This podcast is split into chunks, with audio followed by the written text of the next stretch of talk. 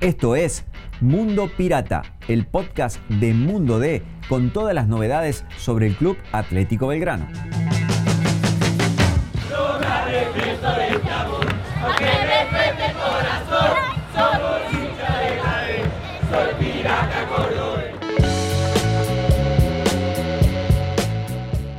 Hola gente, ¿cómo les va? Esta es una nueva edición de Mundo Pirata, el podcast de Belgrano, de Mundo Day de la Voz del Interior, donde vamos a contarle todas las novedades del club de barrio Alberdi. El Pirata que viene de ganarle a River, nada más ni nada menos, en un partido en el que la táctica superó la de Guillermo Farré a la de Martín de Michelis claramente en un triunfo que bueno, fue muy elogiado por la gente de Belgrano y que sacudió un poco al millonario porque se eh, encontró con un planteo en el cual nunca pudo salir. Pero más allá de ese encuentro, el, entrenador ya prepara el partido de este viernes frente a Central Córdoba Santiago del por la tercera fecha, partido que va a tener la característica de ser, a ver, un rival eh, en igualdad de condiciones que Belgrano, puede ser un rival de las mismas características de Belgrano, también puede ser, lo que sí es, es un rival de lucha directa en permanencia por eh, quedarse en la categoría de honor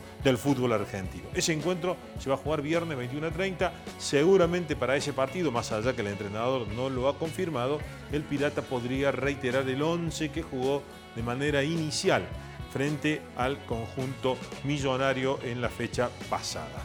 Fuimos al predio, estuvimos en el predio Armando Valentín Pérez, nos reunimos con Guillermo Farré, hablamos un poco de fútbol con él, nos contó, entre otras cosas, cómo ha vivido él el arranque del campeonato, cómo sintió él como entrenador esto de volver a primera división, cómo ve él a su plantel y si el mercado de pases finalmente fue bueno o no para Belgrano en lo que es este, el inicio o el regreso de Belgrano a la liga profesional de fútbol. Esto nos decía el entrenador de Belgrano, Guillermo Farré. Guillote, bueno, eh, qué arranque, ¿no? Qué arranque para Belgrano con empate de visitante y triunfo de local. Sí, contento porque uno se vale de, resultados, los estados emocionales en este ambiente son importantes para trabajar y crecer. Eh, y bueno, este comienzo eh, lo tomamos con mucha alegría, pero sin relajación porque es una rueda que gira, es una rueda que no te permite eh, pensar en que lo que lograste te te da tranquilidad para adelante, sino que bueno, hay que trabajar con alegría, con buena predisposición, con un estado de ánimo alto y ya pensar en, todo lo que sea para adelante, que va a ser fecha a fecha y todas las fechas van a ser muy difíciles, así que eh, contento de que haya empezado de esa manera. Una fórmula exitosa del año pasado fue eso, ¿no? Partido a partido, fecha a fecha, o sea, ir muy despacito pensando en lo que venía, ¿no? Sí, porque es la realidad. O sea, hoy por hoy ganar un partido te permite trabajar en la semana de buena manera, conservar unas energías positivas, que el grupo se empuje para, que las cosas salgan bien.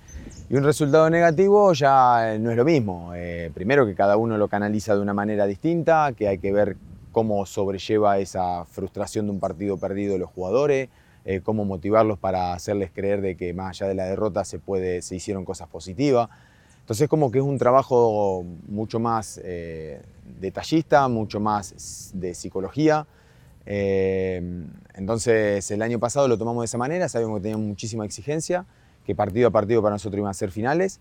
Lo tomamos de esa manera y sabíamos que si hacíamos las cosas bien cada fin de semana, mirar eh, a futuro o en el futuro nos iba a encontrar en, en buenas posiciones y bueno, se dio de esa manera y este año consideramos que es el camino a seguir. La primera división siempre se habló del cambio de ritmo, de la jerarquía. El otro día me decía Lozada la diferencia importante que un delantero define con más precisión. Bueno, ¿qué encontraste vos en esto de primera división del lado tuyo como entrenador? Eh, en principio los análisis de partido no se detectan muy rápido la falencia eh, del equipo rival. Son estructuras que se sostienen, son estructuras que, que trabajan durante mucho tiempo, durante los 90 minutos muy similar, Nacional B se percibía de que los equipos con el tiempo se diluyen, o sea, los funcionamientos se diluyen, la falencia o los movimientos coordinados eh, o los espacios a, encontrar son más fáciles de, detectar. Primera división no está, hay que generarlo ese espacio, hay que generar la asociación, hay que generar el desequilibrio. Entonces en el análisis es mucho más complejo detectar eso. Y después este, mucha más variabilidad eh, cuando analizás el rival en, vez de que tienen alternativas. No es que tienen uno o dos movimientos que te pueden lastimar, sino que tienen uno, dos, tres, cuatro individualidades de un lado, centrales que te juegan de una manera, que exigen la salida y, salen jugando de buena manera. Entonces, bueno, eh, es mucho más detallista todo, eh, a lo cual te vas adaptando, se te va generando hábito, empezás a afinar el ojo en eso y bueno, hoy en el día a día te digo que que vamos por el camino de la adaptación a, lo que es Primera División. Eh, a ver, eh, pasó Racing, pasó River, eh, es como que arrancaste, no sé si mejor de lo pensado, pero en la previa parecía más complicado conseguir buenos resultados en estos partidos, ¿no? Porque era como que los dos cucos del campeonato son estos que enfrentaste. Es que la realidad, porque uno cuando visualiza hacia adelante este, se deja llevar por lo que fueron, por la historia que tienen. Racing campeón del año pasado, campeón en la Copa que jugó con Boca allá en, en, Asia. Eh, la verdad que eh, River, sabiendo todo lo que genera River con un técnico nuevo, sin duda de que percibíamos de antemano que van a ser dos equipos que van a pelear el torneo, por plantel, por jerarquía, por, eh, por historia reciente. Nos salió de maravilla porque tuvimos la personalidad para jugar los partidos de igual a igual con nuestras armas. Eh, eh, tratar de, cerrarle los circuitos de juego a, dos equipos que tienen muchas eh, variables de, ataque. Entonces, bueno, me deja tranquilo que Belgrano está comprometido con, la causa, de que están los jugadores ayudándose para que cada uno pueda ser mejor dentro de una estructura y, bueno, es lo que me deja tranquilo de cara a todo lo que se viene. Desde que llegaste a Belgrano, en el 2021, prácticamente nunca tuviste una mala racha. La pregunta es si, si pensás y te preparas para cuando llegue la mala racha, porque en algún momento, el fútbol es eso, va a llegar una mala racha, porque en realidad llegaste, el, plantel no lo habías armado vos, lo acomodaste, lo enderezaste, casi te dio, y en el segundo año fuiste primero de la 1 a la 37, o sea, no tuviste mala racha, un par de partidos, pero digamos, hablo de mala racha. La realidad es que no la, no la vivencié en carne propia, ¿no? y, hasta que no llegue no sabes por qué camino transitarlo para salir rápido. Eh, lo que sí uno se está preparando en, hacerle entender a los jugadores de que todos estemos preparados para esa situación. Y es por eso que por ahí el año pasado nosotros tuvimos una seguidilla de muy buenos resultados y aún así yo le conseguía errores a los jugadores.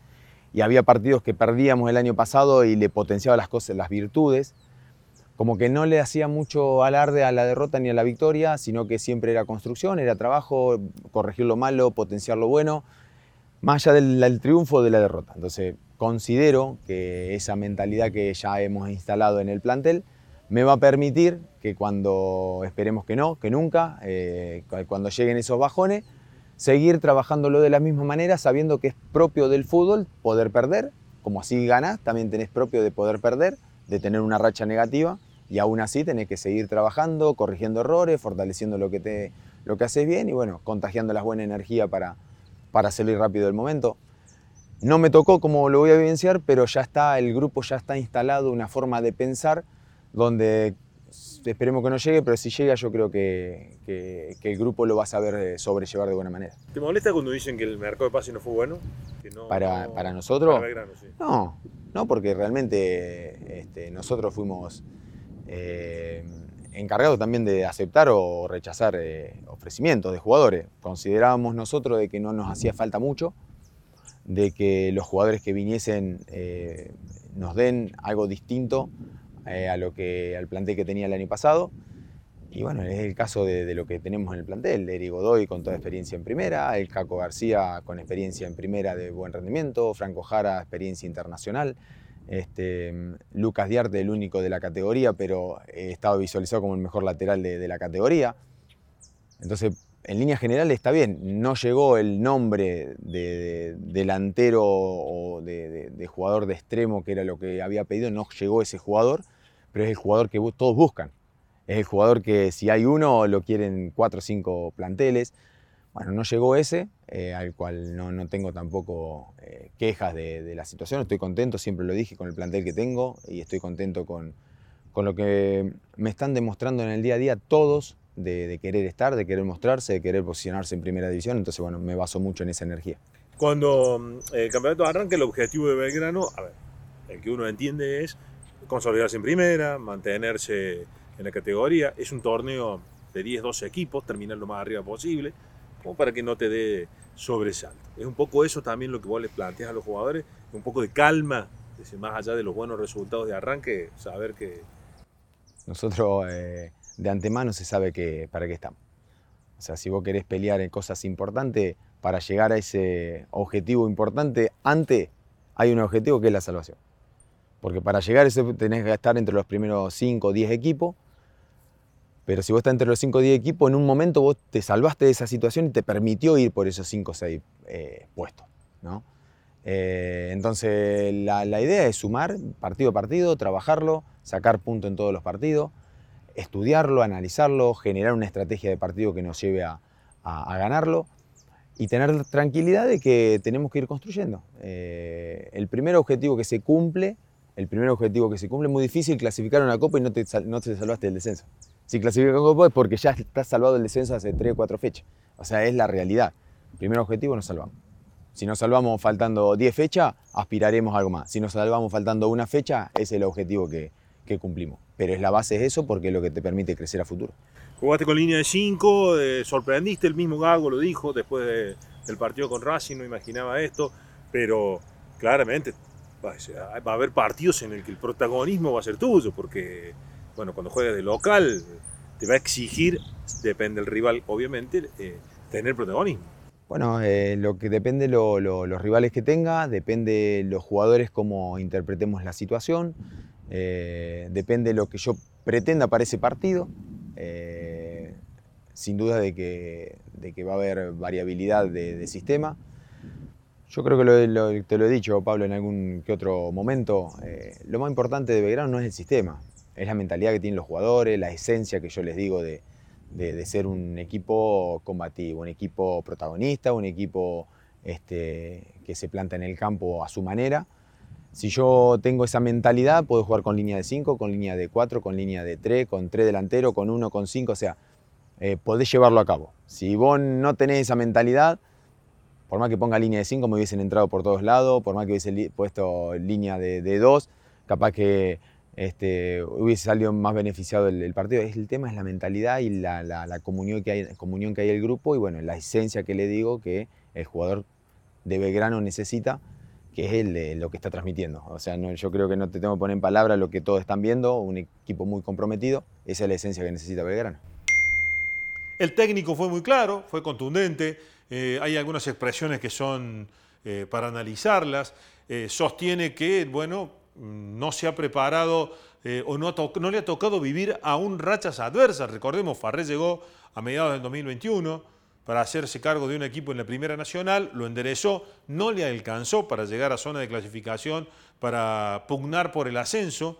En el 2022, eh, armando el plantel y preparándolo, fue puntero de la fecha 1 a la 37, es decir, nunca tuvo una racha adversa, y en el arranque del campeonato, después de haber perdido un amistoso con Talleres en el Clásico, le tocó empatar en Avellaneda y ganarle a River en el Estadio Kempes. Esto significa que, bueno, una de las cosas que nos dice allí es que no ha tenido que sufrir en carne propia la adversidad de malos resultados, pero se prepara él, se preparan sus jugadores, porque saben que hay que salir rápido de las derrotas como se sale rápido de los triunfos. Belgrano se sigue preparando para jugar entonces los próximos partidos, los próximos compromisos.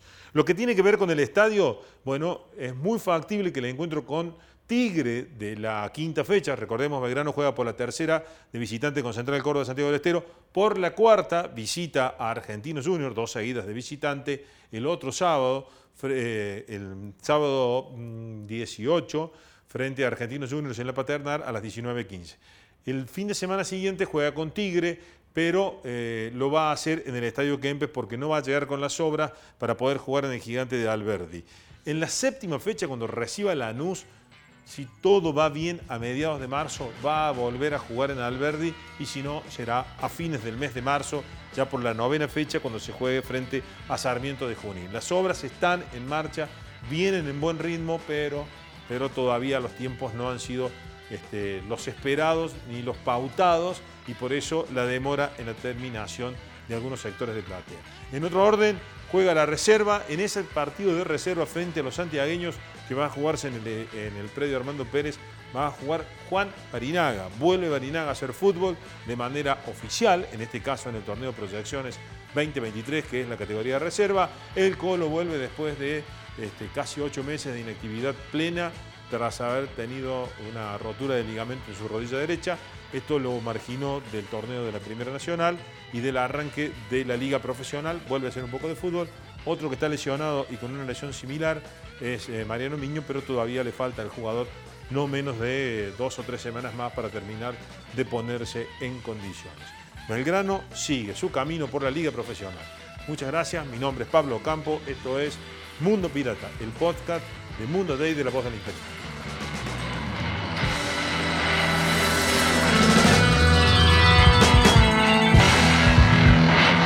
Te invitamos a visitar mundod.com.ar para estar al día con todas las noticias sobre el pirata.